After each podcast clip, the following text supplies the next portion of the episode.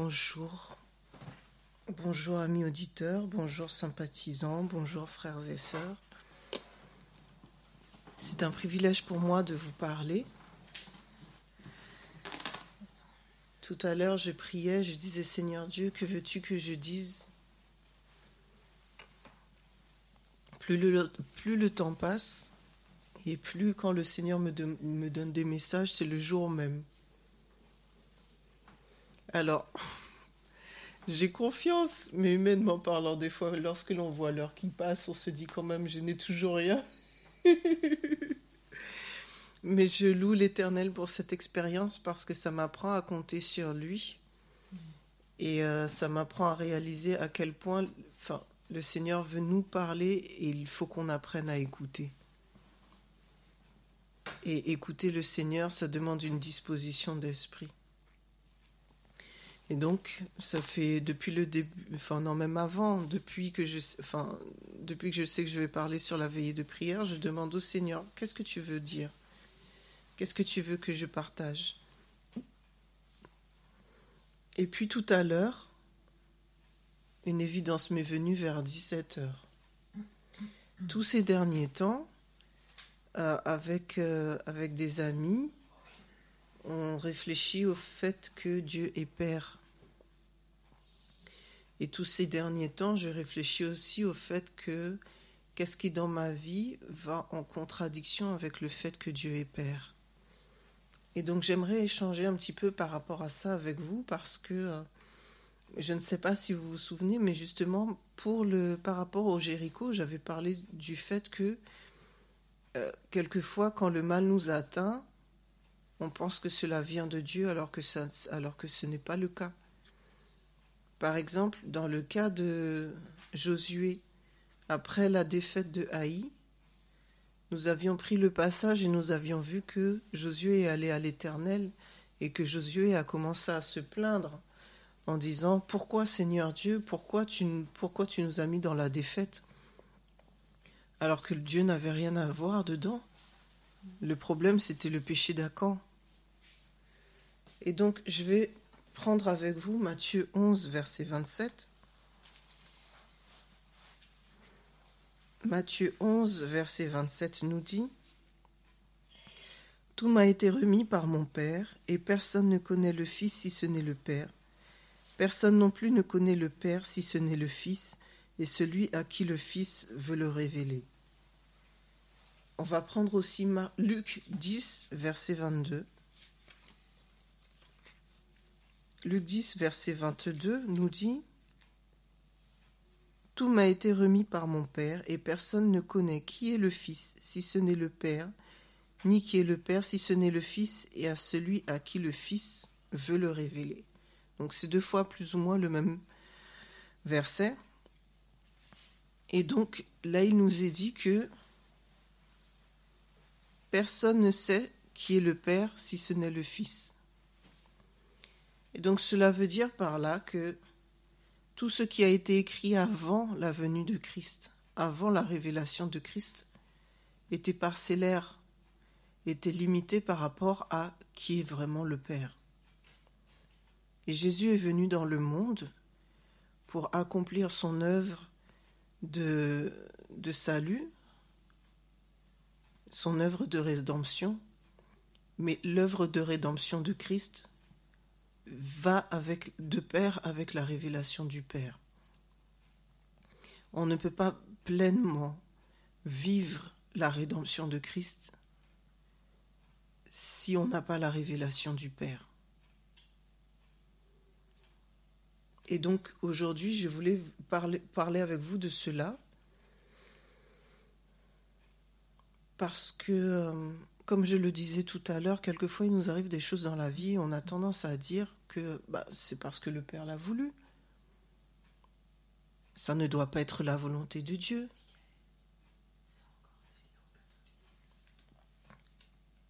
Ce matin, j'étais à l'église et euh, il y a un, frère, un ancien, qui parlait de la vie d'Abraham et qui disait que euh, qu'en fait, euh, on voit dans la vie d'Abraham qu'il avait la foi, mais que euh,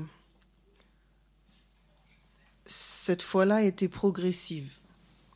En effet, lorsque l'on prend la vie d'Abraham, donc la vie d'Abraham se trouve dans les, chapitres de Genèse, au début de Genèse. Donc, ah, je vous invite à lire chez vous les chapitres, les chapitres 12, 13 et suivants. Dieu a dit à Abraham de quitter la maison de son père et d'aller en Canaan. Dieu n'a jamais dit, et Dieu lui a dit dès le départ qu'il serait le père d'une multitude. Dieu n'a jamais dit à Abraham de partir avec Lot. On peut supposer que Abraham s'est dit je, je, commence déjà à monter en âge, je n'ai pas d'enfant, le Seigneur m'a dit que je serais le père d'une grande nation. Sans doute qu'il pensait à Lot. Donc Abraham est parti avec Lot. Plus tard, le temps passé, Abraham a compris que Lot ne serait pas son héritier. D'ailleurs, ils se sont séparés. Et donc à ce moment-là, eh bien Dieu s'est dit, ce n'est pas Lot, ça doit être Eliezer.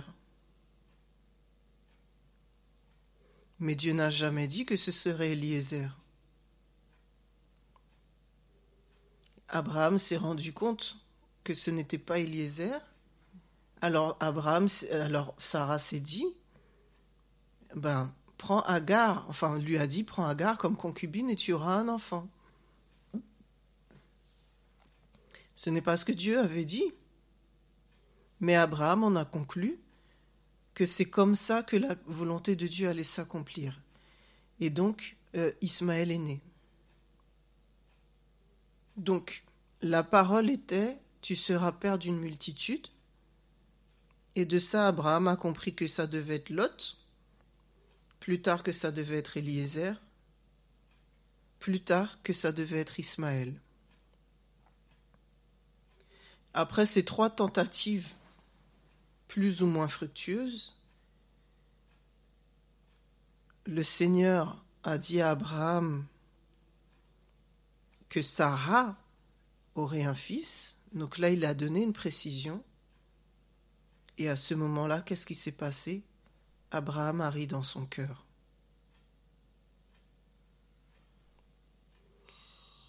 Et ça me fait beaucoup réfléchir parce que Abraham est le père d'une multitude, Abraham est le père de la foi,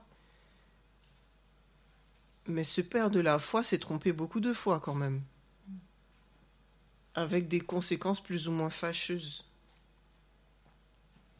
Et quand je vois la vie de Moïse, c'est la même chose. Moïse savait qu'il était le libérateur.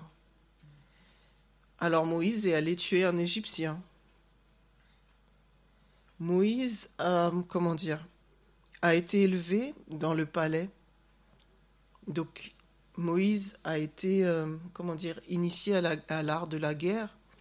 Il a été initié à la stratégie militaire. Je suppose que Moïse avait déjà un plan de bataille pour pouvoir renverser le, régime politique de l'Égypte, sachant que les Hébreux étaient plus nombreux que les Égyptiens. Ce n'était pas le plan de Dieu. Mais Moïse a fait selon ce qu'il avait compris. Avec l'échec qu'on connaît dans la mesure où il a dû partir euh, en exil. Et lorsque, après cet exil et après le temps qui a passé, Dieu a dit à Moïse qu'il fallait qu'il retourne en Égypte, Moïse n'a pas voulu obéir.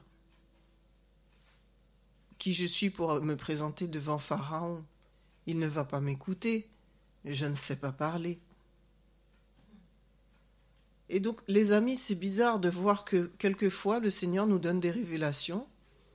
On croit à la promesse, on croit à la révélation de Dieu, mais on y met nos pensées, on y met nos présupposés, on y met nos projections. Ce qui bloque le message, ce qui bloque notre avancée. Et quelquefois, on a la vision, et la vision prend du temps, on ne comprend pas pourquoi. Tout simplement parce que ben, nos présupposés, nos projections, nos pensées, nos compréhensions font que ben, on part dans tous les sens, mais pas dans le sens de Dieu. Et quand Dieu essaye de nous recadrer, ça ne passe pas. On peut prendre encore un autre exemple. David a eu à l'esprit, c'est dans 2 Samuel 7, David a eu à l'esprit de créer le temple de Dieu. Et Nathan lui, enfin, le, enfin, créer un temple pour Dieu. Et le prophète Nathan lui dit Ah, c'est sûrement le Seigneur qui t'a inspiré.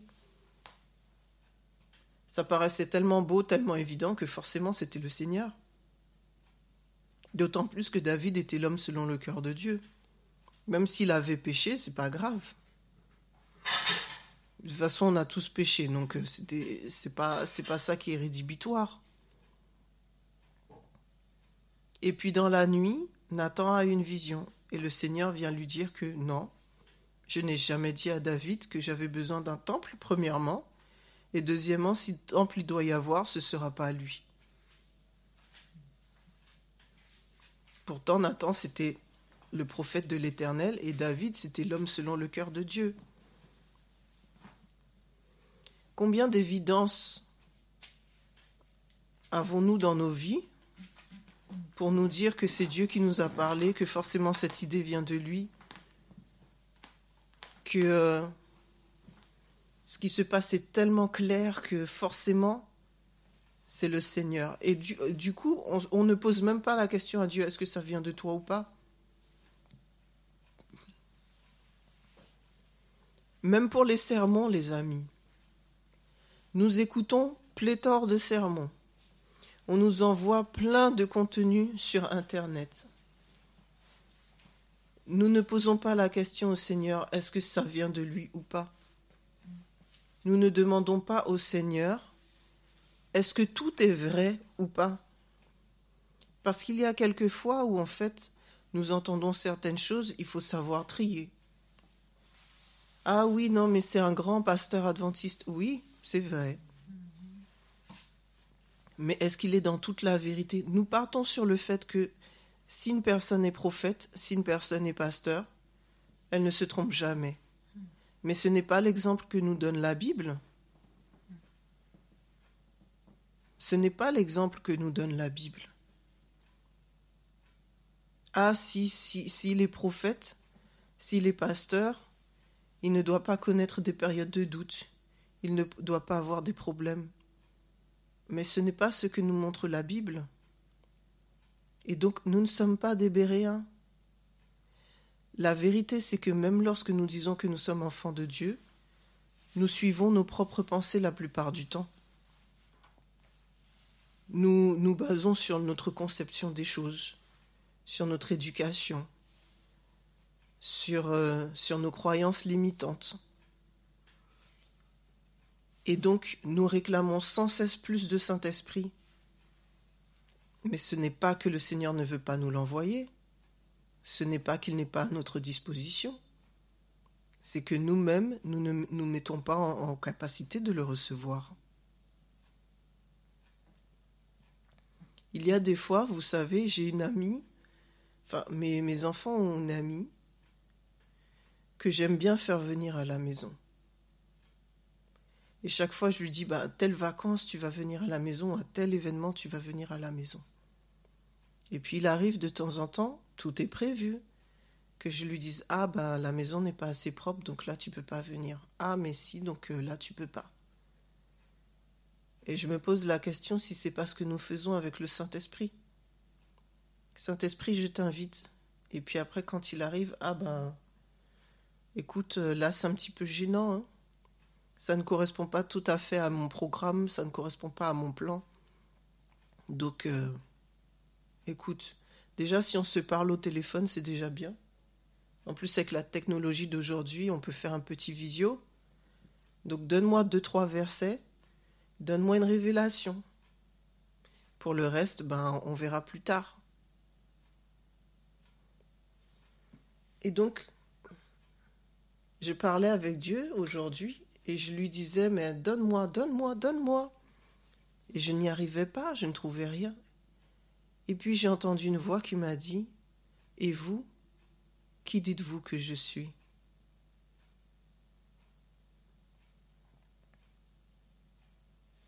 Alors on va prendre Matthieu 16, verset 15, pour ceux qui ne connaissent pas ce passage.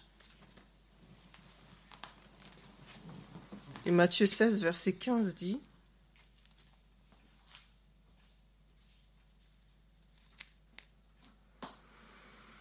On va commencer un petit peu plus haut.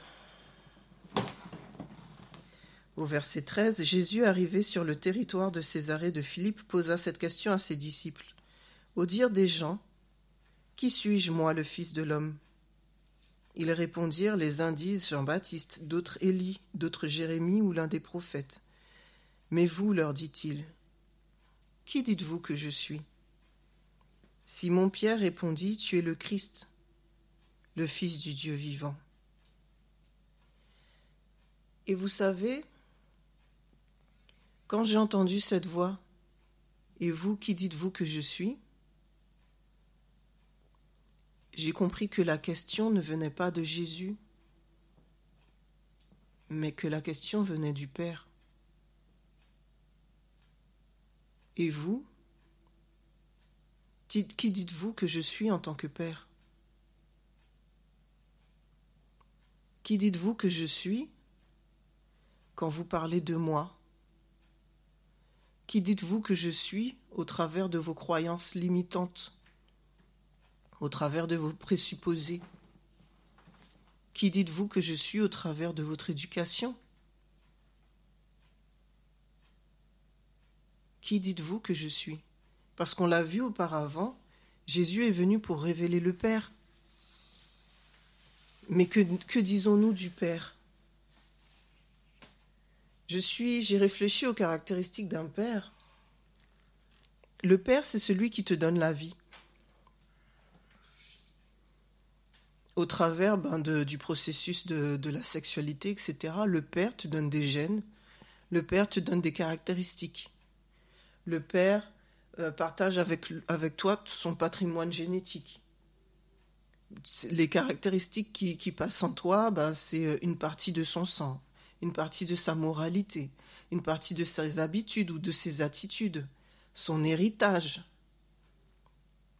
Le père, c'est celui aussi qui te donne un nom, parce que tu es fils de quelqu'un. C'est celui qui te donne son nom de famille. Et le Père, c'est celui qui te donne aussi une identité à travers le prénom notamment qu'il va te donner. Même si ben, aujourd'hui c'est la mère, enfin quelquefois c'est la mère qui choisit le prénom, mais avec l'accord du Père. Et je me rappelle, il y a une époque où en fait c'est le Père même qui allait à la mairie pour pouvoir déclarer le nom de l'enfant. Donc c'est le père qui validait auprès du monde, entre guillemets, que c'était bien son enfant, et c'est le cas encore aujourd'hui. Le père, c'est celui qui t'éduque. Dans Deutéronome 6, versets 6 et 7, que je vais, vous, je vais vous inviter à prendre avec moi, donc Deutéronome 6, versets 6 et 7 dit et ces paroles que je te donne aujourd'hui seront dans ton cœur. Tu les inculqueras à tes fils et tu en parleras quand tu seras dans ta maison, quand tu iras en voyage, quand tu te coucheras et quand tu te lèveras. Et donc ça m'a frappé parce que je me suis, j'ai réalisé que bon, là, on nous dit que quand tu es assis, enfin, le, le père doit parler quand il est assis, il doit parler quand il est debout, il doit parler quand il est couché, il doit parler quand il marche. En fait, le père a ce rôle d'éducation à tout moment, aussi bien quand il est actif que quand il est inactif. Le père a donc le devoir de passer du temps avec ses enfants, et il doit à la fois leur parler et à la fois leur inculquer des valeurs. Et donc il y a la conversation, qui inclut l'intimité, et il y a l'enseignement, qui inclut la moralité, qui inclut des règles. Jacques 1, verset 19 nous dit qu'il faut qu'on soit prompt à entendre, lent à parler et lent à la colère. Donc ça veut dire que notre Père est prompt à entendre, alors que pourtant souvent nous disons que Dieu ne m'entend pas. Lent à parler, mais ça ne veut pas dire qu'il se tait. Ça veut dire qu'il prend le temps de te laisser t'exprimer. Et lent à la colère. Et pourtant, nous avons tendance à dire souvent que oui, non, Dieu m'a puni ou Dieu ne voulait pas. Le Père, c'est celui qui corrige, c'est vrai. Mais dans le même temps, il est dit dans Colossiens 3, verset 21, Père, n'irritez pas vos enfants de peur qu'ils ne se découragent. Donc ça veut dire que le Père ne décourage pas. Donc s'il ne décourage pas, ça veut dire que le Père encourage. Ça veut dire aussi que le Père n'irrite pas ses enfants. Et là, pour moi, c'est très important parce que ce matin, quand j'étais à l'église, il y a une personne qui me disait, tu sais, Evelina, dernièrement, il y a quelqu'un qui m'a appelé parce que euh, voilà, elle vient d'accoucher de son, je ne sais pas combien d'enfants, peut-être deuxième ou troisième, et que son, homme l'a quitté. Et donc la réponse qu'elle lui a donnée, c'est que oui, écoute, si l'homme est parti, c'est qu'il ne te méritait pas, et puis euh, voilà, ça doit être la volonté de Dieu, parce que si Dieu voulait qu'il restait, enfin qu'il reste, il serait resté. Et là, je suis en train de me dire, mais c'est quoi cette mentalité? Parce que là, on est en train de dire, c'est le Père, hein c'était la volonté du Père. Or, au travers de Christ, nous savons que la volonté du Père, c'est la réconciliation. Et tellement il a voulu la réconciliation, il a, permis à son, enfin, il a envoyé son Fils pour que son Fils meure pour nous. Et donc là, selon cette mentalité, ce serait que c'est pas la volonté du Père, mais attendez, la femme, elle a déjà des enfants avec cet homme. En quoi ce ne serait pas la volonté du Père que cet homme reste avec cette femme? Et là, moi, je me suis dit, mais j'aurais été à la place de la femme, j'aurais été en colère contre Dieu que cet homme-là parte. Or, la Bible dit que Père, n'héritez pas vos enfants.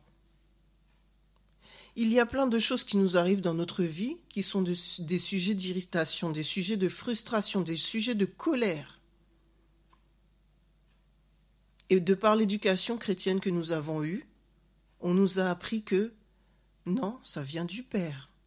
Donc tu n'as pas le droit d'être irrité. Si tu t'irrites contre Dieu, tu pêches. Sauf que le problème, c'est que c'est pas Dieu qui est dedans. C'est pas la volonté du Père. Donc, qui dites-vous que je suis?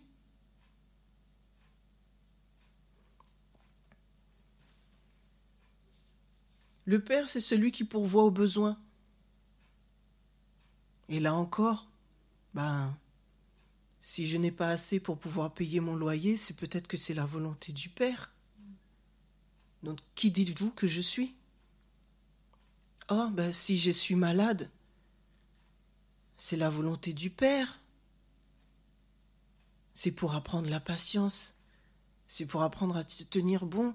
Qui dites-vous que je suis?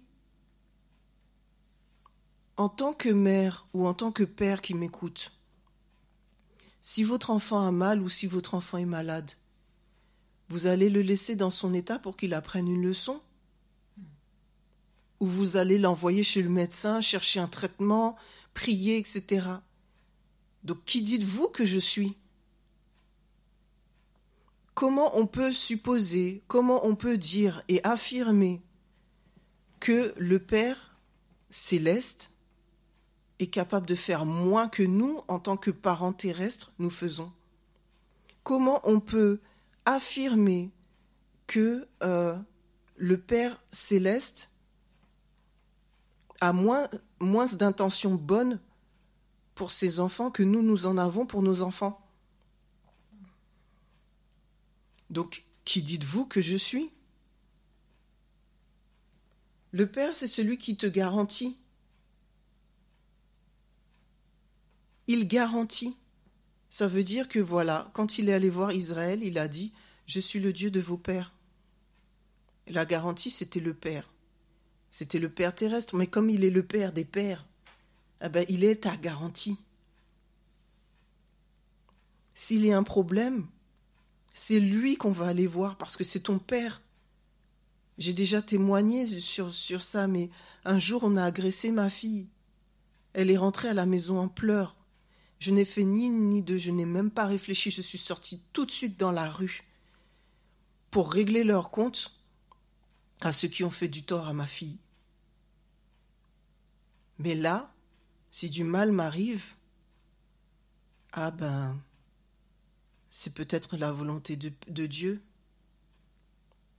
Il y a une leçon à apprendre dans tout ça, parce que toute chose concourt à mon bien, donc le mal que je reçois, c'est la volonté de Dieu. Donc, qui dites-vous que je suis? Le père, c'est celui qui sécurise. Quand un enfant, ça ne va pas, qu'est-ce qu'il fait? Il court. Il court dans les bras de son père ou de sa mère, il se cache dans les jupes des filles. Mais là, on a peur du père. Ah oui, parce que quelquefois le père est dur. Quelquefois, il donne des épreuves. C'est lui qui donne des épreuves et ces épreuves sont compliquées. Pourtant, la Bible dit que le Père ne tente personne. Nous nous sommes habitués à croire des choses qui sont contraires à ce que nous professons. Et nous ne voyons même pas qu'il y a une dissonance cognitive. Nous ne voyons même pas que nous sommes dans la distorsion.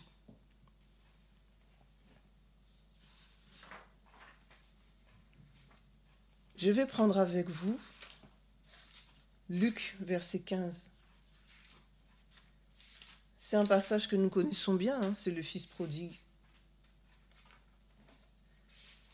On a déjà parlé du Père par rapport au Fils prodigue, mais euh, ce n'est pas une étude complète, mais on va juste en, en discuter un petit peu. Au verset 1, on nous dit Un homme avait deux fils, au verset 11. Et je me suis dit, mais c'est évident. Enfin, un homme avait deux fils, et au verset 12, on, on, nous dit, le plus jeune dit à son père. Forcément, le plus jeune va parler à son père parce qu'on ne peut pas être père si on n'a pas d'enfant. Donc ça veut dire que Dieu est père parce qu'il a des enfants. Dieu est père parce que tu es son enfant. Dieu est pas père parce qu'il a décidé qu'il fallait qu'on l'appelle père et que c'est comme ça. Dieu est père parce qu'il a des enfants et que donc, profondément, il agit comme un père. C'est la logique même.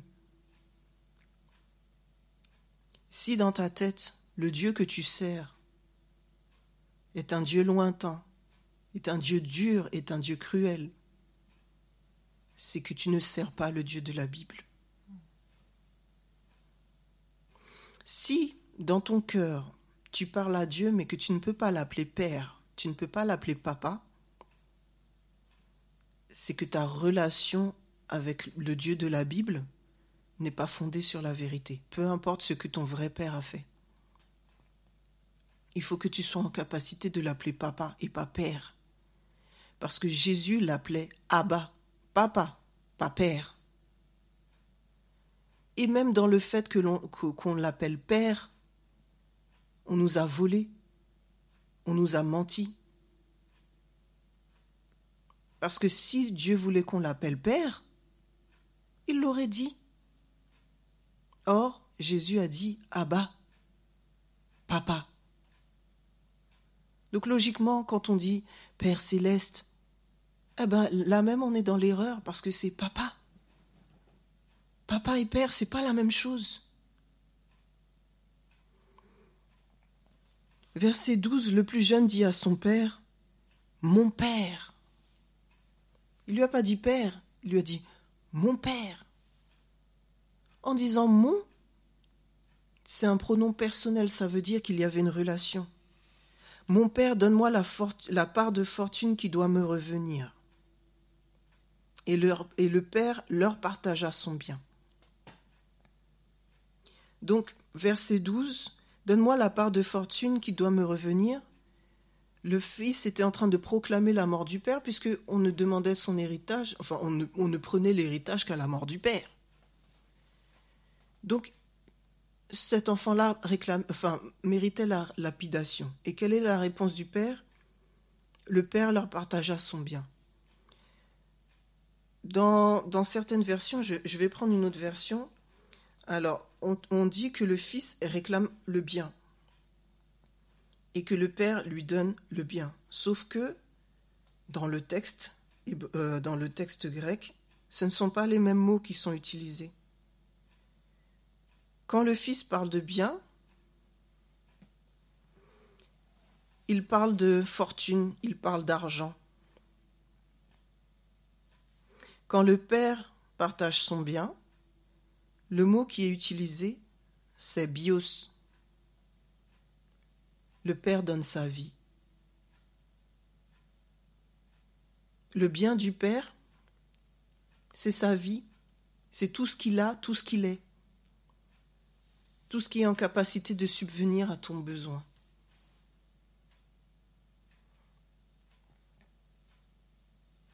Et c'est ce que le Seigneur fait. Nous, chaque jour, nous disons, Père, garantis ma journée, Père, j'ai besoin d'argent pour telle chose, papa, j'ai besoin de... Oh, Seigneur Dieu, donne-moi ci, donne-moi ça, j'ai besoin de ci, j'ai besoin de ça. Et nous venons comme le Fils, avec notre liste de courses, nos desiderata. Et alors que nous lui demandons des choses, dans le matériel, dans l'émotionnel, etc., lui, il se donne lui. Parce que tout est en lui. Il est à la base de tout. Mais nous, nous ne le voyons pas. Et quand nous ne recevons pas comme euh, nous nous attendions à recevoir, nous sommes fâchés après lui parce qu'il ne nous a pas donné. Alors que lui continue de donner son bios, il continue de donner sa vie.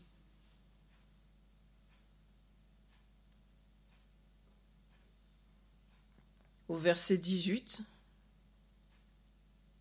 Donc le fils reçoit le bios de son père. Il rassemble tous ses biens, il s'en va.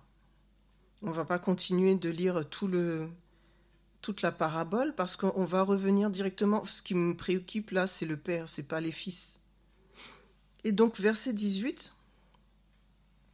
Le fils dit Je me lèverai et je m'en irai vers mon père, et je lui dirai Mon père, j'ai péché contre le ciel et contre toi, et je ne suis plus digne d'être appelé ton fils. Traite-moi comme l'un de tes domestiques. Il partit donc et vint vers son père. Et comme il était encore loin, son père le vit et fut touché de compassion, et courant à lui, il se jeta à son cou et le baisa. Donc le fils part vers son père, donc là, il reconnaît encore que c'est son père, rapport d'intimité, et comme il était encore loin, son père le vit. Et je lisais un commentaire qui disait que son père le vit, ça fait penser à la Genèse. Chaque jour, Dieu vit que tout était bon. De loin, son père le vit. Dans toute sa saleté, dans toute son horreur, son père le vit et le regard que porte le Père sur toi sera toujours un regard favorable. Quand bien même tu es le fils prodigue, que tu pues, que tu es sale, que tu lui as manqué de respect, que tu lui as dit que tu le voulais mort, le regard du Père ne peut être que favorable son père le vit et il fut touché de compassion.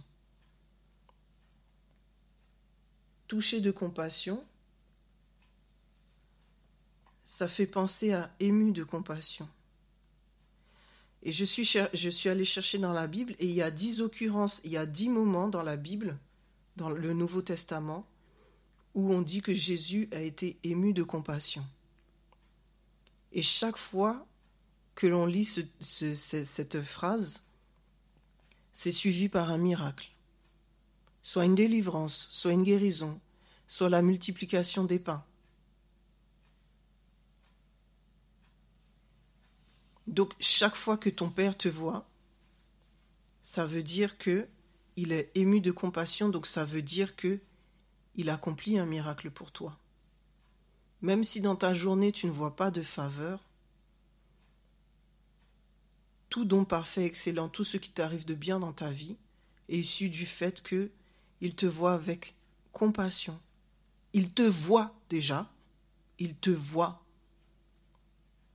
Parce que pas ce que tu crois être, mais ce ce qu'il sait que tu es profondément dans la mesure où c'est lui qui t'a voulu, c'est lui qui t'a donné ton identité, c'est lui qui te donne ta valeur. Et parce qu'il te voit, qu'il t'aime, il accomplit un miracle. Le psaume 139, verset 7 dit Où fuirai-je loin de ton esprit et où irai-je loin de ton esprit et où fuirai-je loin de ta face? Si je monte aux cieux, tu y es. Si je me couche au séjour des morts, t'y voilà. Acte 17, verset 27 dit Il a voulu qu'ils cherchassent le Seigneur et qu'ils s'efforçassent de le trouver en tâtonnant, bien qu'il ne soit pas loin de chacun d'entre nous. Ça veut dire que partout où tu vas, partout où tu vois, Père te voit. Et que même quand tu es là où tu ne devrais pas être, il te voit de loin et il est ému de compassion. Et non seulement il est ému de compassion, il court à lui et il se jette à son cou et le baisa. À cette époque-là, les, hommes ne couraient pas. Parce que courir, premièrement, ça veut dire que tu es pressé ça veut dire que euh, donc tu as raté quelque chose en fait. Et en plus, le père était riche, il avait des serviteurs. C'est pas à lui de courir, c'est à ses serviteurs. En plus, bah, je ne sais pas si vous avez déjà vu, ben, dans les films entre guillemets d'époque où on nous montre comment ça se passait, on voit que les hommes portaient des robes. Ce sont des robes droites. Ça veut dire si tu veux courir, faut soulever. Les femmes, vous savez de quoi je parle. faut soulever la robe pour courir. Donc on voit une partie de tes jambes, ça ne se fait pas. On ne montre pas sa nudité. Mais là, le père court. Il court. Donc le père se déshonore pour pouvoir aller à la rencontre de son fils. Son fils qui est parti depuis je ne sais combien de temps, qui n'a pas d'argent, qui n'a pas de maison, c'est un SDF. On l'emploie pour être avec les porcs. Donc imaginez les cheveux longs, gras, qui puent. Lui-même qui pue. Euh, non seulement tu pues, mais quelquefois, au bout d'un moment, il y a la crasse. Les vêtements qui puent, déchirés, dégoulinants, etc. Le manteau, le manteau qui sert pour tout, il sert de couverture, il sert de tout les ongles, etc. Je ne sais pas. Le, le, père, je ne sais pas déjà comment il a reconnu son fils. C'est pour dire à quel point il aime son fils et qu'il le connaît. Parce que quelquefois, le visage ne dit pas trop rien, mais au travers de la démarche, au travers de certains signes, on sait. Et donc là, le père, en voyant l'état de son fils, court pour se jeter à son cou et l'embrasser, mes amis. Moi, quand ma fille est sale et qu'elle veut me faire un câlin, je dis hum, hum. Tu es sale, va te laver d'abord, débarbouille-toi et puis après on va faire un câlin. Parce que je ne veux pas être affectée par sa, sa malpropreté. Le père n'en a rien à faire. Il n'en a rien à faire, ce n'est pas important pour lui. Parce que le Père céleste ne sera jamais altéré par le péché. Donc il court et il se jette dans ses bras. Parce que le Père veut profondément la réconciliation dans toutes les situations. Si ton mari ou ta femme t'a quitté, le Père voulait la réconciliation. Tu as divorcé, mais le Père voulait ta réconciliation. Ça ne veut pas dire qu'il ne peut pas te restaurer autrement, parce qu'il laisse le choix à chacun. Mais le Père ne veut jamais le divorce. Le Père ne veut jamais la séparation. Le cœur du Père est amour, et dans l'amour, il y a la réconciliation. Ah oui, mais il faisait de la sorcellerie. Ah oui, mais il était méchant. Ah oui, mais il était pervers narcissique. Ah oui, mais. Oui, mais le Père est tout-puissant, non? Une sœur disait tout à l'heure qu'elle avait des problèmes avec son mari. C'est quand elle a changé de prière qu'elle a eu des résultats. Est-ce que le problème venait du Père? Non. Combien d'années elle a prié pour la réconciliation avec son mari? Combien d'années elle a demandé au Seigneur, Seigneur Dieu, s'il te plaît, fais quelque chose. Seigneur Dieu, Seigneur, combien d'années elle a supplié Dieu d'intervenir, comme si Dieu ne voulait pas le faire. Ce n'est pas que Dieu ne voulait pas le faire, c'est que il a son travail et elle a le sien. Le sien, c'est de combattre. Est-ce que tu as compris c'est quoi ton travail? Est-ce que tu as compris c'est quoi ta prérogative? Le Père a déjà fait son travail, il a envoyé le Fils. Et il a envoyé le Saint-Esprit parce que Jésus dit, quand le consolateur, quand sera venu le consolateur que je, vous enverrai de la part du Père. Donc, le Père a envoyé le Fils, le Père a envoyé le Saint-Esprit, qui c'était les trois voulaient, comme a dit Flora, c'est la volonté des trois ensemble. Et souvent, on fait passer le Père pour plus méchant que Jésus.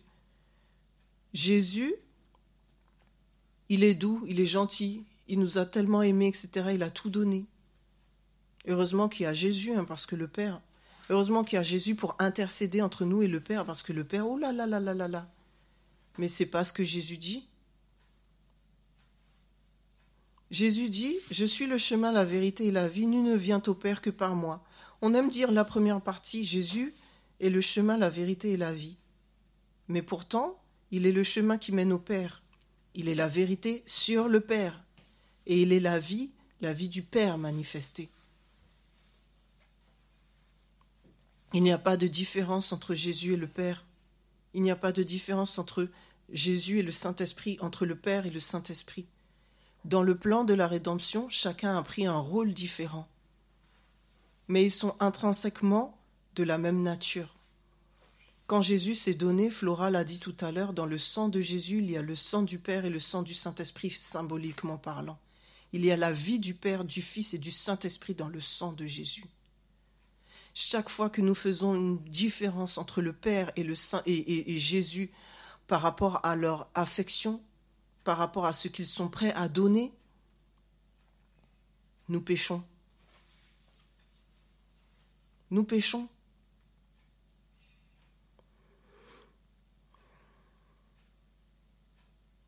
Lorsque le Père court, c'est lui qui fait la plus grande distance.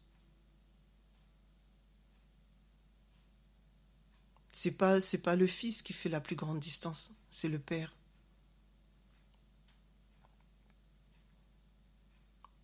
Alors le fils lui dit Mon père, j'ai péché contre le ciel et contre toi, et je ne suis plus digne d'être appelé ton fils. Mais le père dit à ses serviteurs Apportez la plus belle robe et l'en revêtez, et mettez-lui un anneau au doigt et des souliers aux pieds, et amenez un veau gras et, le tuez. Mangeons et réjouissons-nous, parce que mon fils que voici était mort et il est revenu à la vie. Il était perdu, mais il est retrouvé, et ils commencèrent à se réjouir. Le fils vient pour présenter ses excuses, mais ça veut dire que le père lui coupe la parole. On peut dire, ah, quand même, ce père-là, enfin, attends, le fils, il vient pour lui présenter des excuses, le père lui coupe la parole. Mais la vérité, c'est que peu importe ce que nous faisons, nous sommes inexcusables. Nous ne méritons rien. Nous venons au Père parce que, pas parce que nous sommes méritants de quoi que ce soit, nous venons au Père parce que le Père est bon. Le Père n'avait pas besoin des excuses de son Fils. Le Père a pardonné au Fils au moment même où il a donné sa vie, au moment même où il lui a donné ses biens. Il attendait juste que le Fils réalise la grâce, réalise son amour. Quelquefois, nous essayons de marchander notre affection à Dieu. Si tu fais ça pour moi, Seigneur, tu seras mon Dieu. Oh, je te suivrai. Ah bah oui, hein, Jacob, l'a fait. Hein. Si tu es avec moi pendant mon séjour chez Laban, tu seras mon Dieu. Parce que Dieu attendait quelque chose. C'est Dieu qui a, proposé l'alliance à la base. C'est pas les hommes. Seigneur Dieu, si tu fais ça pour moi, je croirai en toi. Et après, quand ça arrive, ah, Dieu m'a fait grâce. Est-ce que tu crois vraiment que Dieu t'a fait grâce parce que tu lui as mis une condition? Il n'en a rien à faire de ta condition. Il t'a fait grâce parce qu'il avait envie de faire grâce parce qu'il t'aime.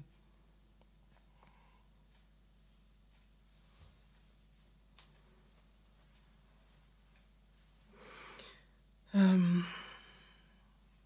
en courant et en se jetant au cou de, en se jetant au cou de son fils, le Père se fait lui-même le vêtement du Fils. Parce que ce faisant, il le couvre de son propre manteau. Et on a dit plus haut, en fait, que le Fils méritait la lapidation. Quand le Fils est revenu dans l'état où il était là, que croyez-vous que les gens de la ville allaient dire ou allaient faire? Le Père a couru parce qu'il aimait le Fils, mais le Père a couru aussi pour sauver la vie de son Fils pour sauver la vie de son fils et pour sauver sa réputation, pour, le, pour, pour cacher la honte.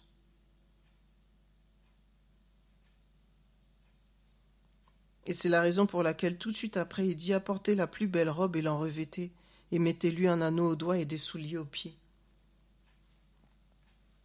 Et donc je réfléchissais par rapport à la robe, et on sait, enfin, selon la Bible, que la robe, ça représente la justice de Christ. L'anneau au doigt, c'est pour remplacer les chaînes.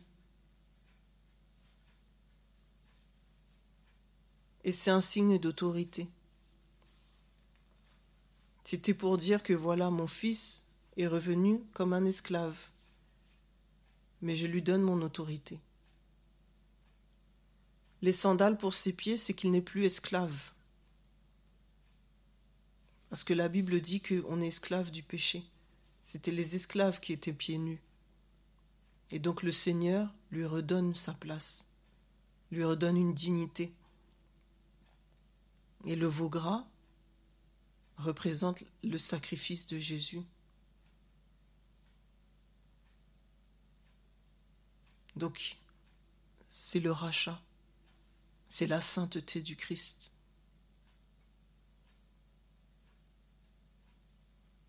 Voilà ce que le Seigneur fait pour nous, alors même que nous ne méritons rien. Et le Seigneur nous donne tout ça, alors même que nous ne sommes pas encore nettoyés. Ça, c'est déjà acquis, c'est le pack, c'est le kit quand tu arrives au Père.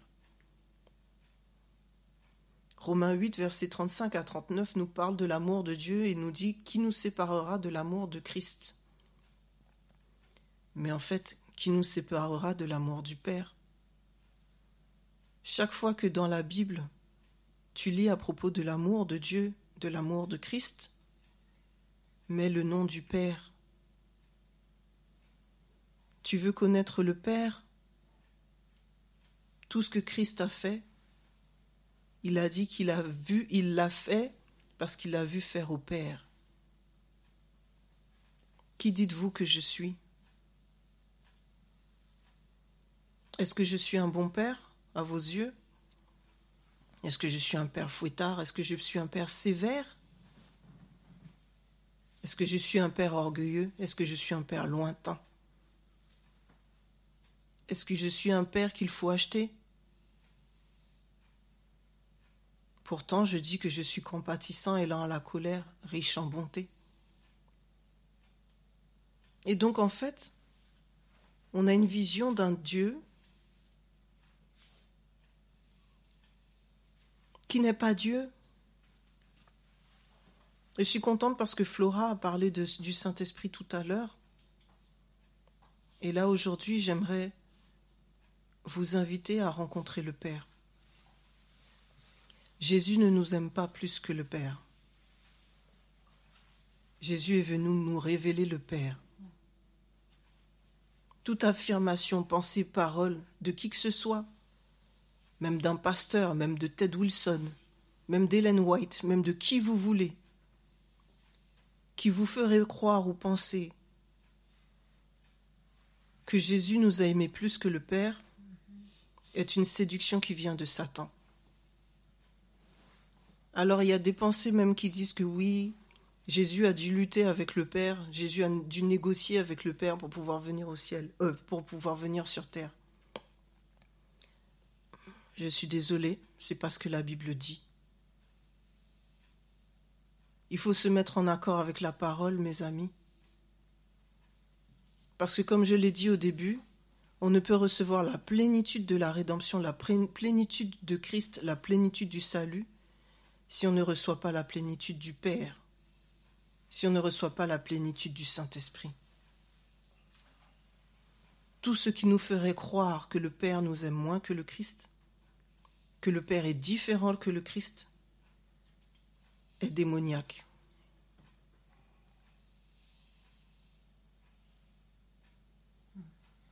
C'est démoniaque.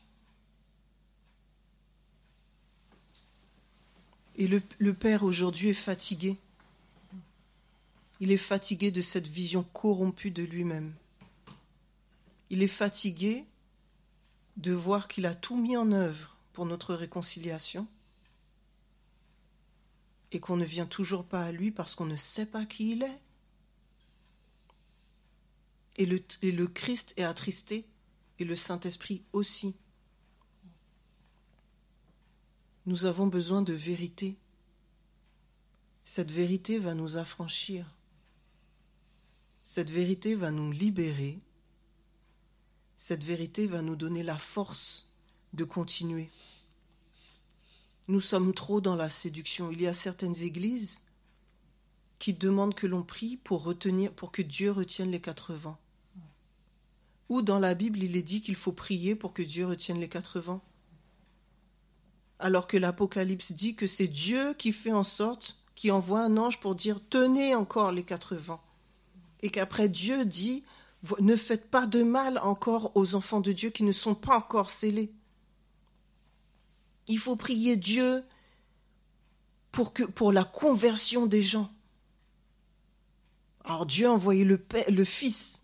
Dieu fait tout pour que les gens soient sauvés. Mais Père, je te supplie, agis pour la conversion de mon mari. Comme si le Père ne le voulait pas. Au lieu de dire Père, donne-moi la force, apprends-moi le combat spirituel. Père, je t'en supplie, donne-moi un travail. Alors que la Bible dit que le Seigneur, n'aime pas ce qui, enfin, que, que, que, le, que l'enfant de Dieu ne mendira pas son pain. que le Seigneur ne veut pas qu'on mange le pain de la paresse. Si tu n'as pas de travail, si tu, n'es pas si tu es au chômage, ce n'est pas la volonté de Dieu, c'est que tu as des empêchements. Tu as besoin de prier pour la révélation, prier pour la vérité dans ta vie, prier pour savoir qui est l'ennemi qui vient te voler et pourquoi, quelle est la porte d'accès, quel, est le droit qu'il a sur toi. Et après, prier pour que le Seigneur te, te saisir de l'épée de l'esprit, couper ce qui est à couper. Père, je te supplie, donne-moi un mari. Alors que le Seigneur a dit, il n'est pas bon que l'homme soit seul. Ah oui, c'est le Père qui veut que tu sois célibataire. Père, je te supplie de me donner une maison. Ah, c'est sûr, hein. le Seigneur veut que tu habites dans la rue.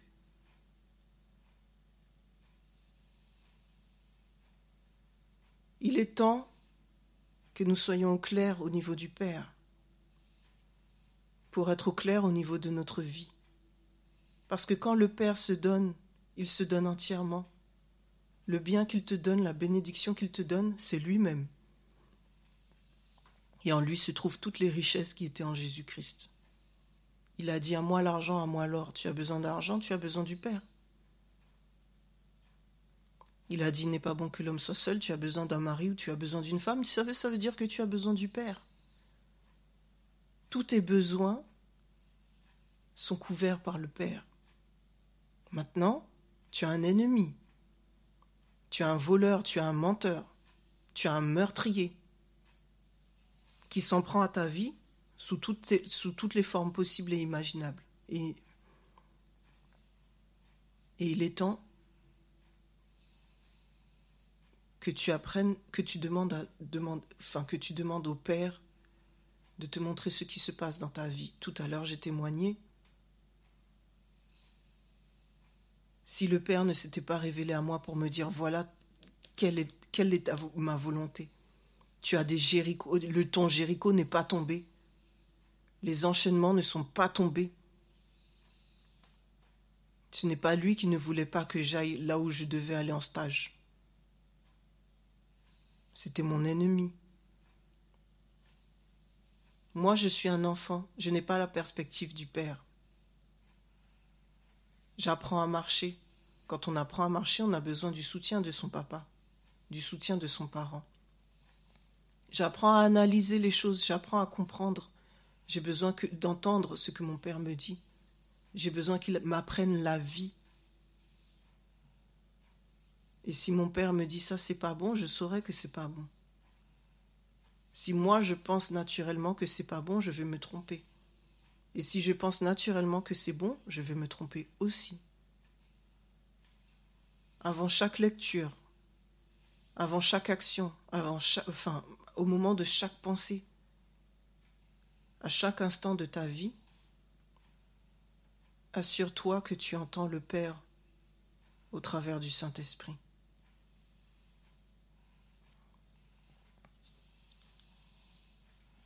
Soyez bénis.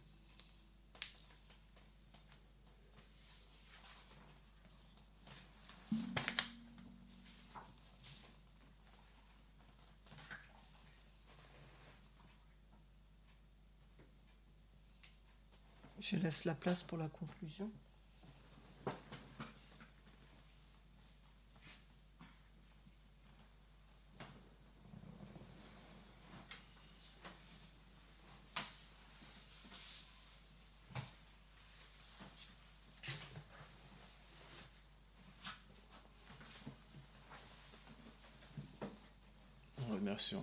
Seigneur de nous avoir permis de passer ce moment en sa compagnie. Tant de messages, tant de chants, tant de prières, tant de témoignages. Et nous remercions chaque intervenant et merci Evelina pour ce message. Et merci à tout un chacun à ceux qui ont témoigné, à ceux qui nous ont suivis. Et nous arrivons au terme de la veillée de prière. Donc euh, on va chanter euh, le 286 des hymnes et louanges et puis pour qu'on puisse prier et conclure. 286. Il est un nom si beau, si doux qu'on ne prononce qu'à genoux. Un nom qui fait vibrer mon âme, un nom que l'univers proclame. C'est Jésus. Il est un nom si beau, si doux, qu'on ne prononce qu'à genoux. Un nom qui fait vibrer mon âme, un nom que l'univers proclame. C'est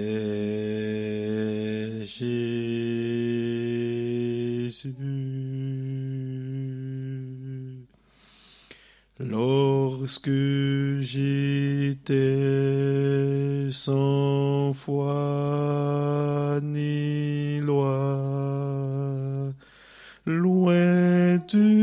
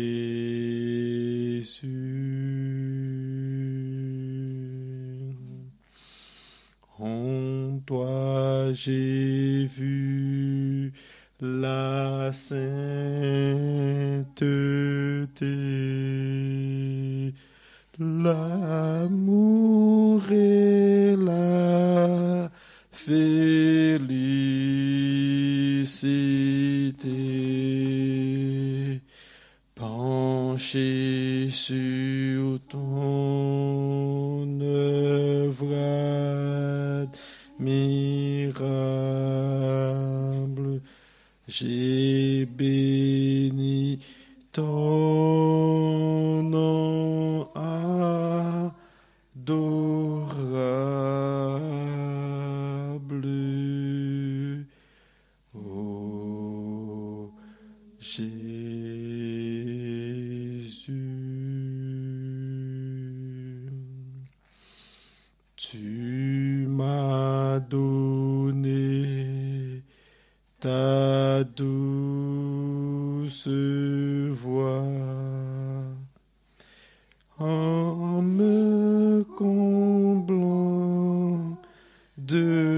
tes bienfaits.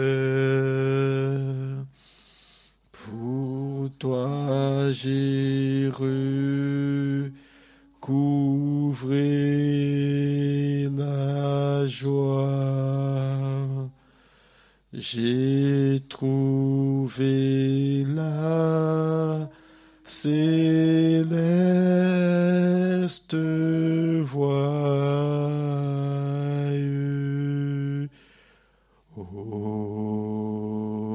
Jésus.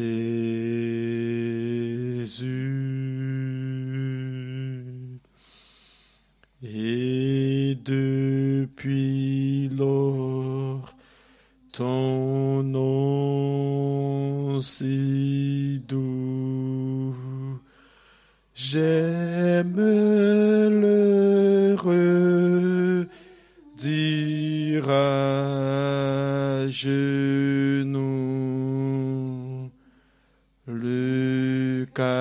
cacher au fond de mon âme, car de toi seul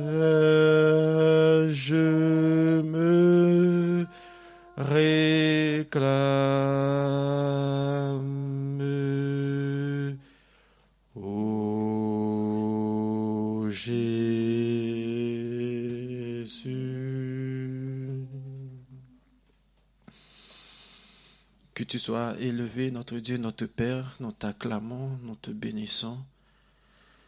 Nous te remercions de nous avoir nourris et que tu permettes à ce que cette parole trouve le chemin fertile dans nos cœurs affligés afin de nous régénérer, de nous transformer et de nous faire vivre la nouvelle naissance et que le vieil homme soit crucifié et qu'il soit enterré au fond de l'abîme et que l'homme nouveau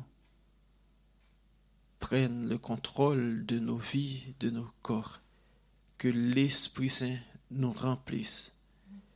Et nous allons partir avec ta paix, ta grâce, ton amour, l'onction de ton Saint-Esprit, le germe de la résurrection en nous, la joie du salut, la paix de Jésus, la bénédiction de notre Dieu le Père, au nom de Jésus, qui vit et qui règne, dès maintenant et pour toujours. Amen.